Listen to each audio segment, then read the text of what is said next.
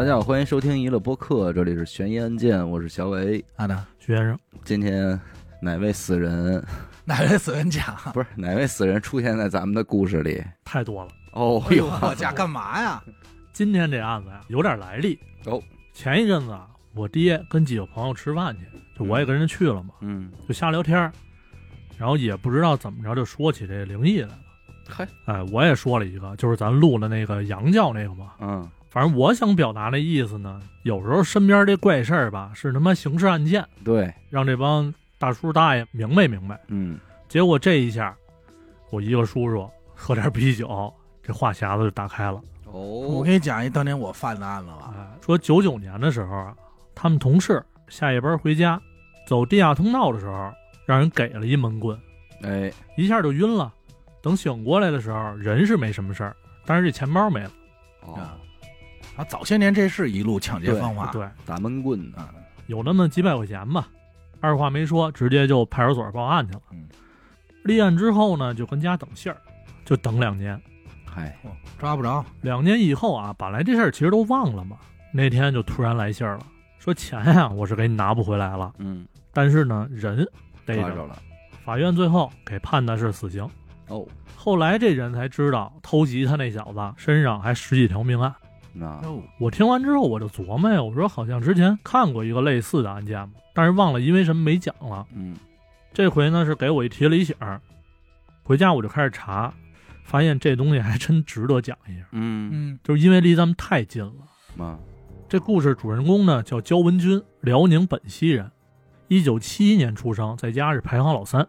他爸呀还有俩哥哥，都是警察，家里条件也不错。就按理来说吧，这家庭环境、条件、氛围什么的，嗯对他是有好处的嘛。嗯，但是呢，咱不知道是不是因为说有家大人撑腰，还是自己又是老小的缘故，这孩子就有点皮过头了。啊，打小就一个爱好，偷东西。嘿，手年，哎，家里其实什么都不缺，但就这手闲里。过瘾吗？从小学一直偷到了初中毕业。这期间吧，其实也被人抓过包，但是家里这关系，再加上还没成年，偷的东西也不怎么值钱，走走面儿，教育两句就没事儿了。明白，转眼呢，就到了八九年，一块玩的几个坏孩子偷东西被抓了。本来这回是没他事儿，但是啊，这几个小子不局气，顺嘴儿就给焦文军给供出来了。警察再一调查，说好，这回是没你，有你那案子还没结呢。哦，那甭说了，正好十八岁嘛，该负刑事责任了，就给他判了七年。嚯，哎呦，刚进监狱啊，这焦文军就没把这当回事儿，嗯，老觉得自己我这年轻啊，嗯，七年出来才二十出头嘛，二十五，哎，瞎混呗。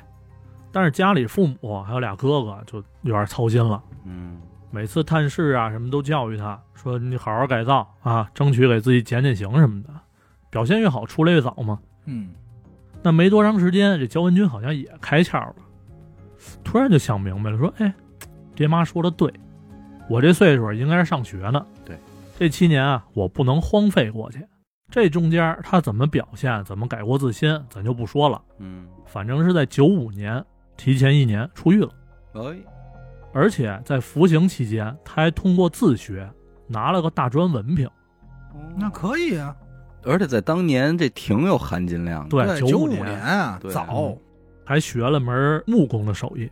嗯，就是按他的话来说，说我得两条腿走道。嗯，这大专文凭要不管用，我靠木工这活儿，我还能吃上饭。这等于是带着本领出来的。对，嗯也算好好学了嘛。但是呢，还是碰见阻碍了。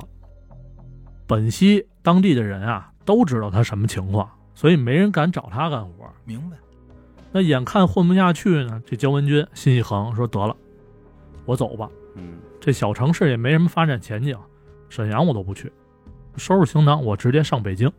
其实这个挺没法弄的一点。对，按理说他在这里边弄一大专文凭，就是挺不容易的。外头的人，不管你在里头哎多努力，也不管你是否真的改造好了，对，到今天依然如此。也是一麻筋儿。对对，嗯，那个年代可能会更看重这个，更看重你之前的污点。对，没错。你除非你真是有过人的成绩，不然的话你一般的，对吧？对对，反正到了北京之后呢，咱不清楚当时北京是不是那么好找工作啊。嗯反正他到了之后，没两天就找了一个临时工，挣的是少了点但是勉强能活。干了一阵子之后啊，还行，人家老板呢就打算给他转正，嗯，但是焦文军一琢磨说，不行，哦，我没法转正啊。就是因为自己这个案底子，对，你说虽然收入会多，嗯但是转正他可能得调档案嘛。嗯，嗯，那我这有前科的，人家一看，不就知道了吗？，哎，要不要我还单说了呢。找工作面试的时候瞒着来着，嗯说索性啊，多一事不如少一事，嗯，我不干了。嘿家伙，嗨，本来挣的就不多嘛，嗯你回头老板要问你说你干嘛不转正啊什么的，又不好解释。嗯说得了，我还是当木匠去吧。啊嗯但是现实啊，还是那么残酷。嗯九几年那会儿，他能干的活呢也有限，最多也就是落个自在，说我想干就干，不想干我就歇。而且他干木匠这段时间，正好处在一个大家对家具啊这种有一个发展时期。对。就已经买现成的了，对，没有人去打家具，因为我姥爷是木匠，带着徒弟，在我印象中就是九四年、九五年，嗯应该确切来说啊，到最晚九八年之后就没人找他干活了。是嗯说我打一桌子，打一个组合柜没有了，对，那过去还盘沙发呢，后来谁还盘沙发？没有了，没有。你搁今天这木匠，你想想咱家里边装修能干的活儿嗯，很有限，现在一说木匠，指的就是装门的、嗯，装那个地板的，细分了，对他们还未见得会木匠活儿，啊，对。没错。但是人都就称之为木工，对，那转眼呢，就到了九七年初啊，嗯焦文军在北京熬了一年了，嗯，也认识了不少所谓的朋友嘛，就是嗯其实就是一帮职业混子，就哪儿的都有。有一天啊，这四五个人就跟那儿喝酒聊天，焦文军呢就跟那儿诉苦，说我他妈来一年了，也没什么长进，净瞎混了，嗯，找工作也干不长，当木匠这活儿又少，就抱怨。这几个人一听啊，就开始乐他，说你啊，你他妈活该你，嘿，怎么呢？说你那破木工有什么可干的呀？哦对不对？？我让你跟我们上街抢去，哦嗨，你不去啊？嗯啊，赶上运气好，干一票我们够吃一个月的。嗯，嗯，交点好朋友啊，朋友，说你啊，你就是怂，没胆儿。嗯其实这焦文军啊，早就知道这帮人干什么的，嗯而且说实在的，他在里边蹲了六年嘛，嗯，他都懂。但是自己本心呢是想往好了去，嗯对，就没打算说一块干。洗心革面，重新做人嘛。哎，但是眼下酒也喝上劲儿了，话也说到这份儿上了，焦文军一拍桌子干，那这下就算是入了伙了。这帮人啊，没别的业务，就一个事儿，持刀抢劫。哦呦，持刀抢劫，哎，还不是一般那种小抢。这到今天也是重判，那可不，对，晚上呢，挑那些独行的人，拿刀一比划就要钱呗。嗯刚开始啊，还真让焦文军干成了几票，但是没多长时间，也该着他倒霉啊。这帮同伙之前犯的案太多了，他们经常活动的这个区域就被警察给盯上了。加强戒严嘛。哎，这天晚上就是焦文军自己这儿找目标，准备说作案。看胡同里边有一人夹一包，跟那儿低头走，他就拿刀上去了，说别动，掏钱。这路人抬头看了一眼，一伸手，一下就把焦文军的腕子给叼住了。哎呦，出师不利，那是碰见警察了，这听着，再接一个擒拿啊，直接就给摁那儿了。操这这便衣嘛。其实他们这帮人就跟这儿贼着什么呢。等你呢，哎，而且当天晚上啊，他们这几位全部到案，嗯带回局里就审呗。一看信息，好家伙，你焦文军还有前科呀！七年，嗯，啊，简短结束啊，打回原籍，判了十年。嚯，嚯，这就十七年啊，这一下，二进宫嘛，他本身就这一下，焦文军傻了，二十六岁判十、对呀，判十年，再出来小四张呢嘛。嗯，那本命年，出来也不顺，对，这带着红腰带出来的，后来申请的说十一年嘛，对，晚一年，晚一年得了啊，非他妈在号里过一本命年是吧？对，啊，那自己就跟那儿念叨说：“我他妈这半辈子没干别的，净下圈儿了。可不这回进去啊，续了一本 那没有啊，啊，出来的时候说是那个硕士，对，本硕连读，这回进去啊，他没想别的，嗯净想着说我怎么能出去。那他不想瞎了心了吗？哎，这哪儿啊？监狱嗯还别说，真让这小子赶上了，在辽宁服刑了一年左右吧。有一次在外出劳动的时候，就让他给钻了空子。嗯，具体怎么跑的就不多说了啊，没什么技术含量，越狱算是，他怎么越狱的？这就翻一墙就出来了，他可能那会儿监狱还是好跑。松。嗯，嗯家呢肯定是回不去了，别的地方也不熟悉，索性就哪儿跌倒就在哪儿躺下，东躲西藏的一路就回北京了。他真是往大地儿来。那这次呢，到北京，你更没法干正经工作了，嗯，延续老本行。但是啊，焦文军总结了经验教训，哎，说改变了自己的作案方式。他觉得呀，自己不能再跟之前似的嗯。傻抢，嗯。这回呢得有点策略，这目标得更明确。为了确保利益最大化，得抢那些带着手机的，嗯，就甭管带没带钱啊，这手机我好歹能卖个几百块。对。他那会儿应该是九几年吧，对呀，是。手机那确实值点钱。对啊，那其次呢，这晚上不能抢了。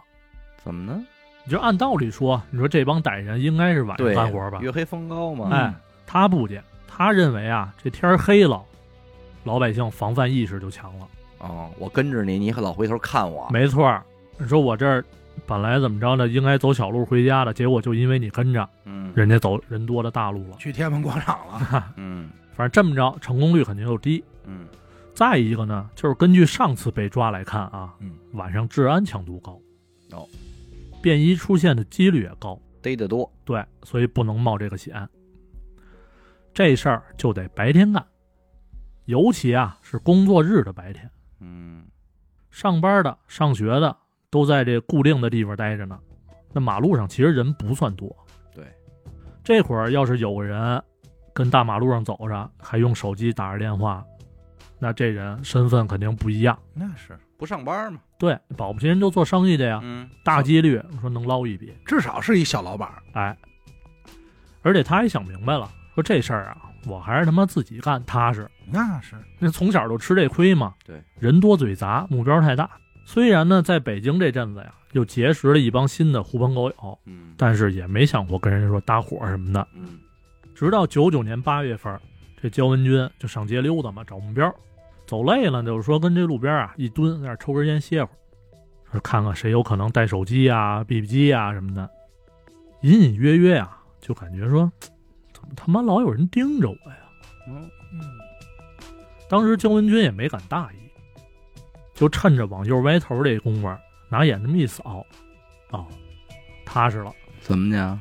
说看见一人，二十岁上下，个头挺高，但是穿着打扮结合长相来看啊，肯定也不是本地人，嗯那更不可能是便衣了，嗯，而且太年轻了，就有点那个稚气未脱那个状态，嗯感觉就是一孩子嘛。嗯但是呢，这焦文军也多了个心眼儿，说我这怕不是遇见同行了吧？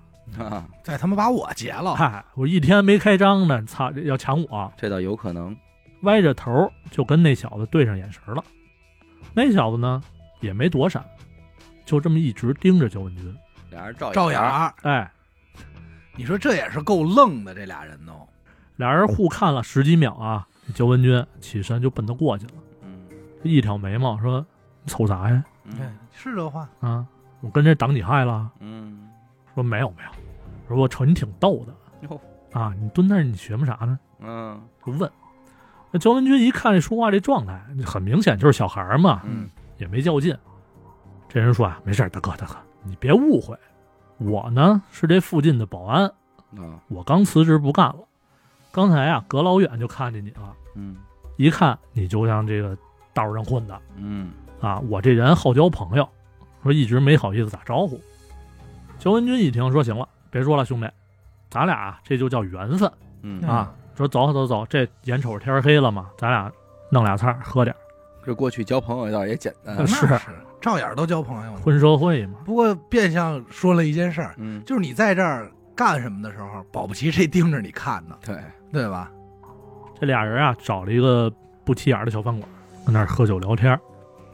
这人呢叫马俊，嗯，内蒙乌海人，爹死娘嫁人嘛，嗯家里就剩个奶奶还有妹妹，全家人啊，目前的经济来源就指着他呢，哦挺苦。来北京找了个保安的活儿，一个月四百多块，是整天起早贪黑，受气又受累。马俊跟焦文军说啊，说我也没别的手艺，但是保安这活儿啊，我干的是真他妈憋屈。嗯家里人全指着我当保安，我又不甘心，嗯我老想着干点大事儿，但是干什么呢？我又没想法。我说最好啊，我想是能有一帮好大哥带着我。啊说大哥，我看你就像干大事儿的人呀，哎呀，这你别的说，马屁拍挺好，要不你带着我嗯啊？我这也辞职了，没别的啊，我听话，胆儿大，有把子力气。嗯说大哥，你要能带着我挣钱，干什么都行。这就是找 HR 求职来了，这 就是。焦文军听完啊，一乐，说你你还想干大事儿，嗯还胆儿大？哼，蹲过巴黎子吗？嗯啊，知道那些歪门邪道的事儿吗？嗯就调侃他嘛。可能也是啊，这酒劲儿上来了。这马俊呢，从兜里直接掏出了一把刀，他嗯随身带的，啪往桌子上一拍，嗯大哥，你甭说了，嗯咱俩喝完一会儿你就带我去干大事儿去嗯，啊！你看我敢不敢就完了。好哎家伙，够他妈愣的。哎焦文军啊，也接触过不少的社会人儿，就看他这状态，以为就是小孩儿喝点啤酒，嗯，对吧？逞能嘛，嗯，没当回事儿。酒足饭饱以后啊，这个九点多钟，俩人说再聊会儿，嗯外头遛弯去了，瞎溜达。走着走着，迎面就过来一个，半样呢是四十岁左右这么一个中年男子啊，嗯，一边走还一边打电话。焦文军眼珠一转，今儿没挣着钱呀，就他了。嗯正好我验验这马俊，就跟马俊说说怎么着怎么着，一会儿怎么着。这马俊啊也是真愣，话刚听一半，掏刀子就奔那男的去了，我操，伸手一拦，拿刀一架，别动，嗯，手机、钱包都掏出来，嗯，那还看人干过呀，这这感觉是熟路。这不听话囊死你啊！嗯反正这男的当时就直接懵了，乖乖的就把这东西给交了。马俊呢拿过手机、钱包，抬腿就给人一脚，滚！挺会，拿着这这点东西走到焦文军面前，说嗯：“行吧，大哥，不是他要是这样的话，他找找将军干嘛？自个儿单干呗。这已经干不少大事儿。，对呀，其实是借着酒劲儿了嘛。嗯说能不能带着我，咱一块儿干大事儿啊？嗯邱文军一看也是乐，说行行，你他妈还真敢干啊！嗯说你比我来钱都快。嗨，是啊，说这么着，以后啊，咱俩不论是谁动的手，嗯，每次挣的钱我也不多拿，一人一半，怎么样？没有道理，这就你怎么说？要搁你，你怎么分？不是，就这俩人为什么就要一块各干各的对呀，嗯，就是你说他俩合伙没有道理是吧？嗯那马军这边肯定是答应没问题嘛。嗯，那过了两天，焦文军把手机一卖，几百块钱，俩人一分，嗯，哎，这组合的第一次行动算是完成。哎，过了几天呀、把马俊叫到自个儿家里，郑重其事的说了一下规则：嗯柏芝，既然要干，那就得为长远考虑，嗯，哎，先结一婚，没有这个，生一孩子。先结一婚啊，说前两天你那行为嗯太他妈冲动，哦，容易惹事儿。你他妈让人干的。这要搁我，我也得说，我说大哥，玩人是不是？不规矩接下来按我说的啊，哎咱晚上不干活，嗯只在白天干，嗯，早九晚四，打卡，哎，跟人错开点儿，到时候就上街上溜达去嗯。找目标。说着呢，这焦文军从床底下就抻出了一个棍状物，哎呀说来吧，玩玩具，就递给马军了，嗯，就有点简易棒球棍的意思啊。嗯。说你藏起来，藏哪儿你看着办 后门别棍嘛。这这这东西啊，还有形状呢，啊，是啊，没棒球棍那么长，嗯，带螺纹。嘿哎你看看，这东西啊，是一节螺纹钢筋，哎呦，带螺纹嘛，可不螺纹钢嘛。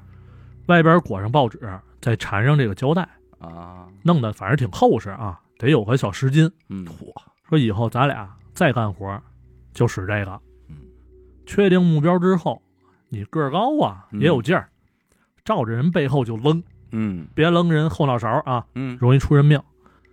冲着后背去，一般人啊也受不了，他不晕也得趴地上。嗯，嗯我就趁机搜身，拿钱抢手机，咱俩就跑。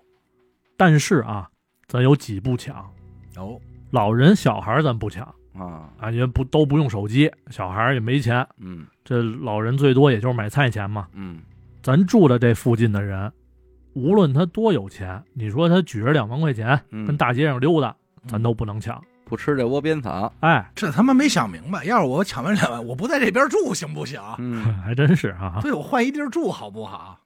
还有，咱要找好目标，准备动手的时候，这白天嘛，对吧？边儿上难免会有人，边儿上有人的时候，尤其是北京人，嗯，咱不动手。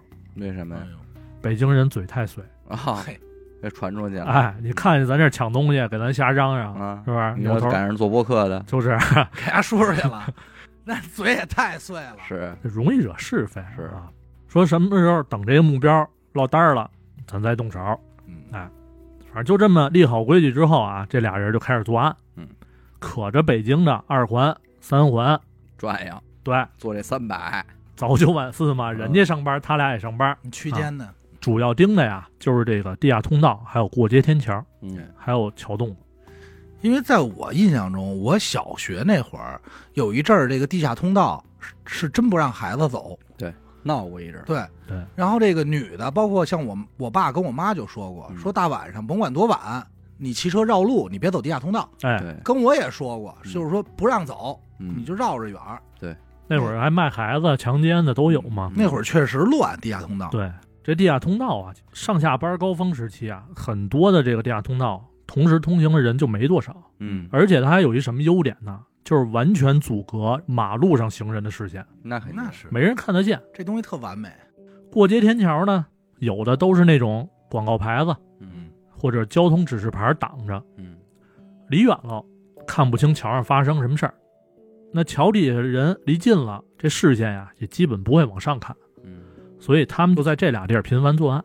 明白，手法也特简单，就是看谁打手机或者从银行出来就尾随，嗯只要到了过街天桥或者地下通道，甚至说大马路在没人的情况下，这马俊就一个闷棍嗯直接给人歇地上。嗯，整个过程啊，基本上用不了两分钟吧，就完事儿。其实他们这个作案手法不是很好被发现。对，你想那会儿摄像头也不普及，应该成功率很高。相当高。那会儿怎么说呢？反正这个案子好像就没有从摄像头里找到任何线索。嗯简短截说吧，啊，嗯那会儿北京四环也基本上快通车了，那是所以这俩人又扩大了业务范围。不到半年时间，这俩人的涉案金额就累积到了小十万。你看，挺快。那会儿东西好像也不那么值钱，但是他犯案多呀。嗯，这就可见他的数量，对，因为你想，你从路人兜里搜搜嗯十万块钱出来，挺牛逼挺。费劲的不。可能。那会儿谁兜里揣着好几千啊、上万的没有？没有这十万算的还都是东西原价，嗯，你手机一两千什么的，你肯定之后很多都没法统计的。呃对，那眼瞅着到了这个两千年的春节了，焦文军拿着点钱就找一块瞎混的那帮朋友打牌去了。嗯在牌桌上呢，就一边玩一边聊嘛，唠点社会嗑，嗯说那个谁呀、那个大头嗯前两天跟人结仇了，他打算出五万块钱嗯。把那人给做了。啊，焦文军一听，眼珠一转，他行，说话那小子就问他说：“怎么着，文军嗯。啊，有点啥想法啊？嗯？”焦文军一抬眼皮说：“这五万块钱靠谱吗？嗯。他真掏这钱吗？”那小子说：“问题不大。啊，而且这仇家啊是叫杨子，嗯俩人现在杠上劲了，啊，哎，怎么着怎么着跟人讲。”焦文军一听这人名呢，嗯，点了点头，说：“这俩人他都见过，而且也都知道住哪儿。”嗯，好找人。紧接着就说说，但是啊，我这手里没家伙事儿啊。嗯说你那儿有没有啊？就问那小子。那人说家伙事儿，你想要什么吧？嗯，啊，小的没有，大的我那儿有俩原子弹，我操，他妈的，兄弟，不至于有这谁他妈结仇啊？是吧？对不对？就是。现在都合绑定，你看你要不要？这他妈不他有那东西就不跟那玩炸金花了。咱们先用用。那叫炸金花啊？那他妈炸桌子，还或者有俩猫，炸炸，小东西那是。四个二那时候应该还不兴斗地主呢。哎说小的我没有，大的呢，我那儿就有一把五连发。哦，哎呦，哈，听众不知道五连发是什么呢，就参考征服里边嗯。刘华强他们那一套。啊，喷子，喷子。喷子。嗯。焦文军说：“行啊，嗯。那这事儿你别找别人了啊嗯，这活儿我办了。嗯，明天你带着家伙，你上我那儿找我去，嗯，我这两天准完活儿。比他妈装修可快，哎 是不是？你要说街道办这手续，走走消防，五天内下不来。对，转过天来，枪到手了。焦文军呢，把马俊叫过来了，嗯，就跟他说：说咱俩呀，这两天也没干活，嗯，明天呢，跟我出去转悠转悠。哦，马俊也傻不愣登的说：啊，行，你说你我现在不就跟上班一样吗？嗯啊，明天你就安排就行了。第二天，这焦文军背着一网球包，装着那把五连发，带着马俊，俩人就上公交车了。焦文军啊，知道这杨子在哪儿住吗？不是，嗯打算说上人家边上蹲点儿去。到了地方，等了会儿，这杨子还真出来了，哎，溜溜达达，那意思好像出门办事儿嘛。嗯他俩就紧随其后。等杨子走到马甸桥附近一工地的时候，这焦文军看周围没人，从背后啊把这网球包啪往前一甩，掏出喷子，咔咔一上膛，嗯，冲着羊的后背，嘡就一枪，牛，当时人就没了，那可不，因为这枪直接就把肺给打穿了，嗯，给边上马俊吓一跳。那他妈子弹跟小电池似的，散弹枪啊，对啊它里头是碎铁砂，嗯，马俊吓坏了，但是很快也心领神会，嗯，赶紧上去搜手机啊、钱包 训练有素，训练有素，马马俊啊，我听明白了，他只会这个。顺手还把一个金手链给撸走了。啊，回家分完赃，这焦文军就找当时传话那小子嘛，嗯说我这事儿办完了，你那边多少信儿了吧？嗯什么时候拿钱呀？哎，那小子说：“我操，你干挺快呀！嗯，说等着啊，我现在当你面，咱就给他打电话嗯啊，看他怎么说。”结果这电话一打过去，对面关机了。不认，你也听见了，关机了。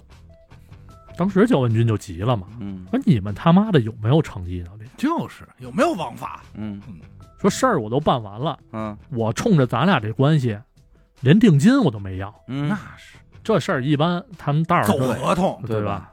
得交点钱先。嗯双方得盖章，对呀，说这会儿你跟我玩关机，嗯这钱你说怎么办吧？就是那人赶紧就给他顺气儿，说你别着急啊，估计他可能有别的事儿，过两天咱再给他打电话看看。你不摘了金手链吗？就是这不是能折点吗？焦文军呢也没听完他说什么，骂骂咧咧，反正扭头就走了。嗯过了几天啊，焦文军再一问，得到的信儿是什么呢？说那人啊，他事儿闹大了，跑外地去了。嗨，那你得先把账结对了，呀，所以说嘛，这一下焦文军给气的呀，嗯，说你们家真是不靠谱，你要不给我结账，我不给你开发票。嗯 开个发票，这肯定是，这真是，说我白他妈杀一人是吗？嗯，那可不，对吧？还什么都没捞着，这什么性质？命案懂吗？对呀，报警，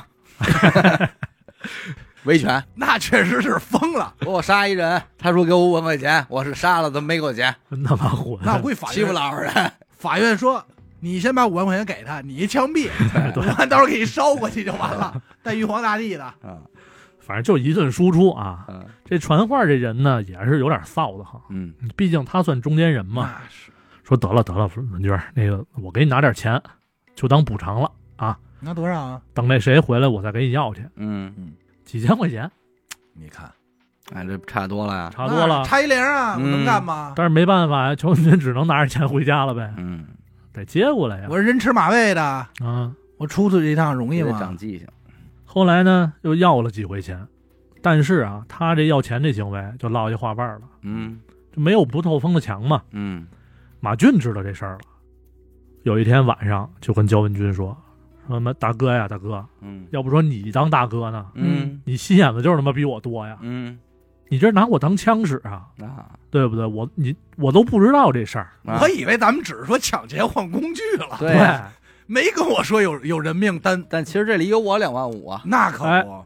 按理来说说这五万是不是得有我一半啊？啊，对不对？金手链我都给你融了呀，对呀，那目前来说的话，照你这意思，这五万你就没想分我嘛？嗯是不是？就就不宣分。焦文军说：“兄弟，你看我拿着钱了吗？嗯对不对？一分没到我手上啊！嗯这钱要是真给，你说我能不分你吗？嗯那很有这个可能啊嗯。以大哥这个人性，其实这就是耍心眼儿的。那是钱要真能到手，那枪是他开的，人是人是他杀的嘛，对，对不对？他应该拿这钱。钱要到不了手，咱俩可一块儿杀人了嗯啊！我开的枪，你搜的尸体，你也跑不了。嗯，帮凶，对反正最后这五万块钱也是没要回来，这事儿呢也就不了了之了，白杀白杀。这人挺好说话的，是，欺负老实人了。往后这俩人再犯案的时候，下手就变狠了。嗯自从焦文军手上沾上人命了，嗯他也想明白了，就跟马俊说呀：“咱俩已经到这一步了，嗯，让人逮着就是枪毙。那马俊也说呀，大哥是你到那一步，了呀，我就是一搜身。对，您比我迈早”了马俊。愣嘛，嗯。对吧？就跟他说：“说以后啊，咱也不用悠着劲儿了。嗯。啊，打他妈什么后背，嗯。就照后脑勺来，哎，嗯，打死了算他倒霉，嗯。打不死落个残废。”嗯。干嘛呀？后来这俩人就开始在北京疯狂的流窜作案，不到三个月啊，光砸死的人就已经到了十二个。哎，呦，那真是往死了砸。嗯哎，涉案金额呢，这会儿也小二十了。嗯那在这期间啊，这马俊也算圆了一梦，办了件大事儿。哦，怎么说？他自己也有点这个所谓道上朋友嘛。这帮朋友看马俊最近这状态，肯定他妈惹不少事儿，嗯就跟他说啊，就撺掇他说最近那谁谁谁打算出一万块钱嗯帮他平点事儿，哦，办个人，不用打死，啊，活着，哎但是呢得见血。但是这马俊一听呢，说他交给我了，嗯这不相当于加班吗？是不是？嗯小事儿。扫听完名字地址以后啊，就找到了这位。刚一碰面，马俊二话不说，上去扑哧就一刀，哎，哎，也没看清到底扎哪儿，扎完扭头就跑了。嗯心说这回见血肯定的了嗯啊！但是呢，他没想到这位刚送到医院，哦，失血过多断气儿了。嘿，马俊回去还谝呢，嗯说你看这活儿办怎么样？嗯其实人家雇主那边啊早就得这信儿了，嗯上来就骂说谁他妈让你捅死的呀？嗯啊，说了见血就行，这回出人命了，这就不是一万块钱的事儿了。对，啊，赔钱吧，赔我八千，对，你怎么回事？需求没满足我需求，对呀对，你甲乙方干活就是这样。对说现在谁敢把钱给你？嗯给你了，那算雇凶杀人，知道吗？你下手是真他妈黑呀！反正就这么勺子两句。嗯马俊这儿呢，虽然是没要着钱，但是他还真没法反咬。人家说的没毛病，这道上规矩嘛，对吧？就让打，没让杀，嗯跟焦文军一样，什么都没落下，反而自己手上有多条人命。这俩现在是同步了，哎，但是多一条也不叫事儿，一块儿了。这事儿一办完吧，这日子也算是快到头了。嗯杀手了吗？都咱现在呀，说说警方这边的反应啊。嗯这俩人犯案这么多起，你就说警方一点反应没有吗？对吧？其实不是，刚开始敲闷棍不杀人的时候，这警方啊就接到报案了，但是当时呢报案人数没那么多，嗯，有的人被敲了以后就选择不报案，也想不明白为什么，可能是东西不值钱，丢的不多就啊，算了，对，就认倒霉。但是呢，也有目击证人说过，说什么东北口音之类的。嗯但是当时北京的这东北人就多，嗯是真不好排查。等出了人命以后，警方是更加重视了嘛。但是架不住这焦文军是真贼，他跟马俊俩人啊，用假身份证在郊区租了一个二层带阳台这么一房，啊说呀，一旦碰见警察排查，焦文军就让这没东北口音的马俊去应付去，嗯自己躲阳台，说万一遇到突发情况，他就直接跳窗跑路，嗯给马俊扔那儿。嗯而且警方也排查过什么赌场、鸡窝，嗯，但是对这俩人都不好使。这俩人不去。不去，不是这俩人找小姐这事儿肯定是不假，嗯但是啊，这马俊曾经不是当过保安吗？嗯就是道听途说了一些传闻，说什么晚上十点以后，警察才会查 KTV。哦，哦，现在也这样吗？那不知道啊，传闻嘛。没事，我已经记我备忘录了。啊，说晚上十二点之前嗯，哎会安排什么抓捕啊、大搜查这种，嗯是是，所以这俩人要找鸡，也基本上都是十点前就完事儿了。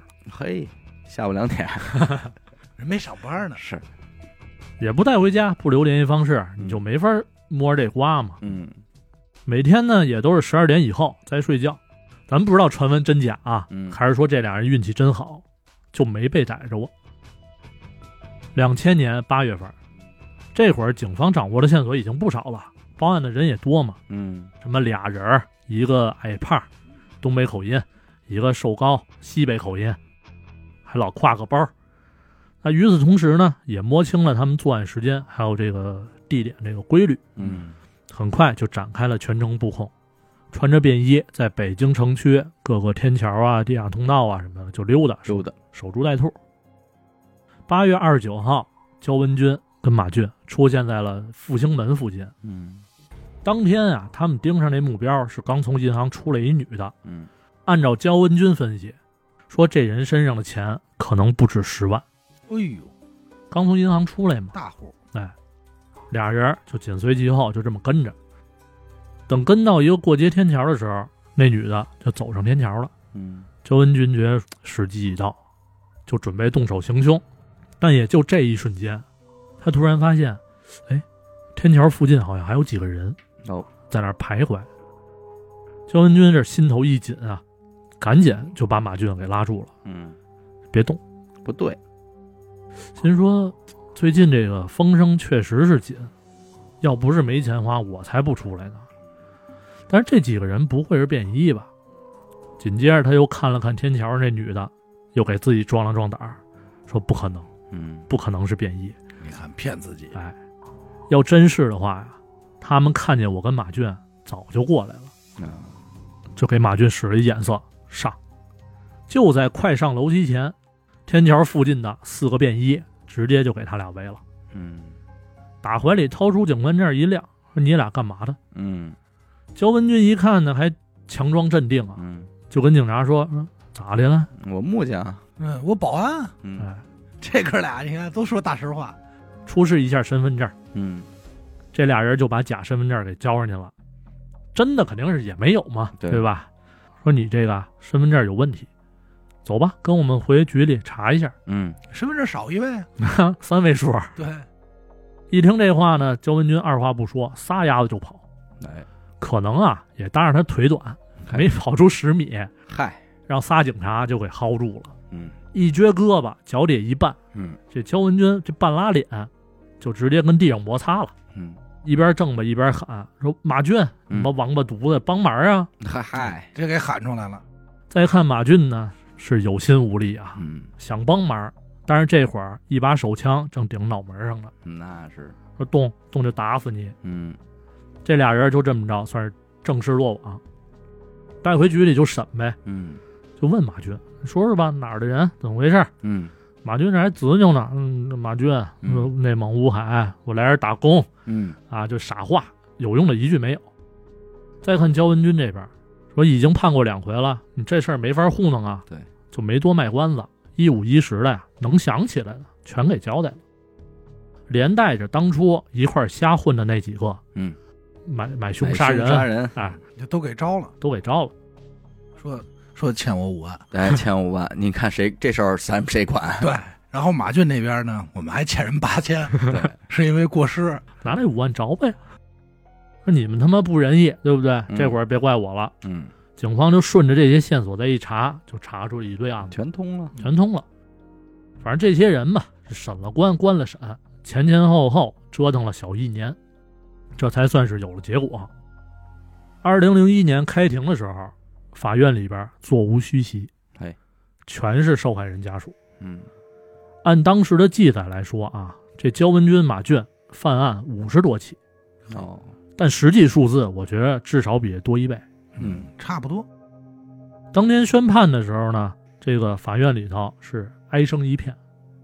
其实这场景完全能理解，那是，多少条人命啊？哎，而且咱说句不尊重的话，这焦文军和马俊一闷棍，要是真把人打死，嗯那对于死者来说是种解脱。嗯，那些没被打死的，植物人对，基本上都落落下病根了嗯，啊，瘫痪的、植物人的、脑瘫的，怎么着的都有。你看，哎呦，所以说，这无形当中就影响了多少个家庭啊！那可不，而且这帮人还都是正当年的岁数。可不说呢，据说当时这个连审判长啊都跟那儿抹眼泪儿，嗯，就可见这案件性质惨烈嘛。对，开头我说了，这案子离咱们太近，近到后怕嘛。嗯我说几个地名，你们感受一下嗯啊。北京听众也可以感受一下，因为有可能某一个就是你们家门口嗯或者你的活动范围。我不分顺序了啊。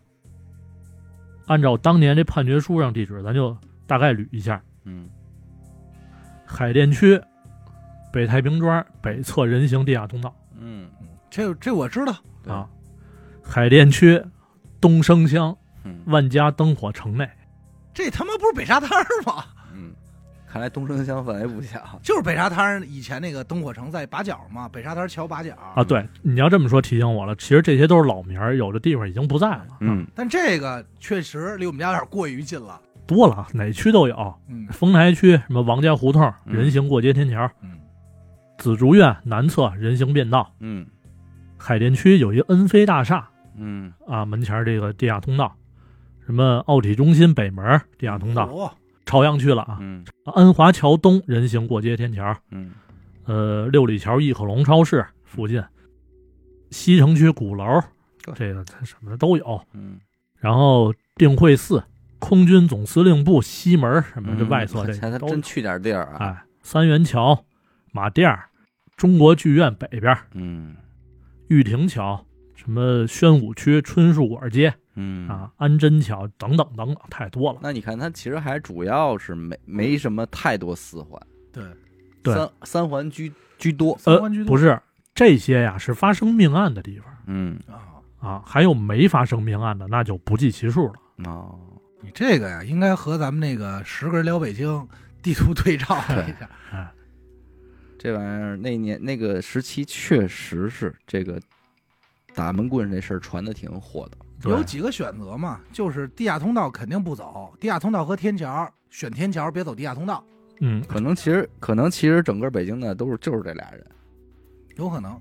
或者说这就这俩人是犯案最多的，对我们街坊也让人打过，是吗？对呀、就是那种没报案的，啊，就认栽大了，多数都选择不报案对啊，他们没觉得这事儿太怎么着，多严重。因为那会儿那会儿人就这样，他没什么法律意识。而且我记得听我爸那会儿说，说好多不报案的，说是因为我，包括我妈跟我说是怕报复。嗯，啊也有这个，那会儿小偷和这抢劫，他们都是成伙，对，老远处看你这边敲完以后，人就往那往那跑，说一是你别追，嗯。二是你也别报案，因为你转身起来，人家嗯。那边就盯着你呢。嗯那会儿跟我说的什么，尤其像小偷这种，说判不了两天，嗯，出来了还得报复你。还找你来，对。嗯，对，这那的，但是现在想啊，就是报案，那肯定。相信警察。现在也没这事儿了，对，现在没有对治安治安加强了嘛？不是谁家？你说他偷你，他打你一闷棍子，他抢你什么呀？没得可抢，你也不带钱出门，现在，对呀，你也没现金，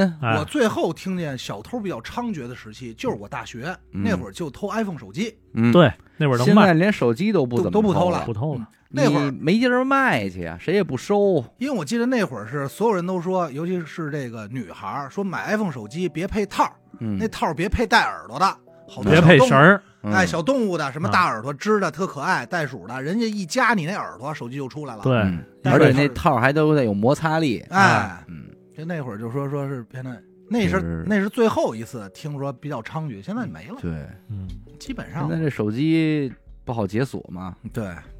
他偷完了弄不好就成砖了，他卖人也不要了。你现在这儿听这卖手机的，嗯就是过来问要手机吗？这都没有了。对，那那就改诈骗了，他们，这这套路今天都骗不着人了。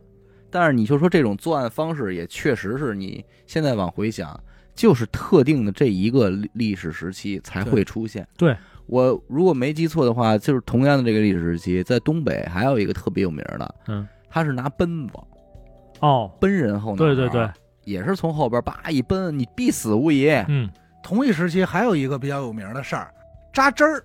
哎，对，扎针儿不杀人嘛，不杀人，就是说这针儿说这艾滋病嘛。传。啊，那会儿说地铁上什么的，公对交上，报复社会。报复社会，地铁、公交，要不就是地下通道过来，叭一扎，扎完转身就走。对，但是真是是假也不知道。反正说是身边有挨扎过的，嗯就是传的嘛，对就说谁谁家他们家我孩子，妈就是有一年夏天骑着车回家嘛，就跟我说说，路过菜市场怎么着怎么着的，感觉这个大腿嗯，外侧滋儿一下了，一下子，哎，然后就赶紧说让我看，因为他自己不好看嘛，这角度，嗯说看有没有红点儿啊、破了什么的，嗯一看我看羊喇子没有啊。啊，就就是可可能就是自己的，啊，对，静电呀、哎保不齐什么的，。嗯但是那会儿这人基本上都是脑袋绷着这根弦儿，对，听完这事儿多害怕。对，搁今天这是不不能够了，今天这抢不着东西，今天这犯罪手法都升级了。对所以只能去缅北诈骗了嘛。嗯，你而微信转账，你随便哆哆手指头，可能就是十万。对，这我好家伙又跟踪你，又给打闷棍吧，嗯又没准操犯罪成本也高啊，十块八块的，嗯对？吧？都是与时俱进的，而且今天监控也多了，对嗯，反正确实也是一个经典案例吧。对对，北京闷棍这个真的是在某一个时期是个人心惶惶的绝对是嗯北京闷棍现。象级的。我估计咱们听众里不少家里人应该也也遇着过这事儿。嗯，碰见过。那会儿有的时候，呃，他们晚上一一走走远，就是说道别，就是说啊。你丫留神遇着打闷棍的，啊，对，对对。我听这个词儿也是嗯。在这儿来的，只不过后来说高中他们那帮孩子打架嘛，嗯，有时候说闷棍，但是我嗯。第一次听说就是劫道，给你后头一闷棍，哎，说留神刘神打打闷棍的。对。行吧，感谢您收听娱乐播客啊！我们的节目呢会在每周一和周四的零点进行更新。如果您想加入我们的微信听众群，又或者是寻求商务合作的话，那么请您关注我们的微信公众号“娱乐播客”，我是小伟，好的，徐先生，我们下期再见，拜拜拜。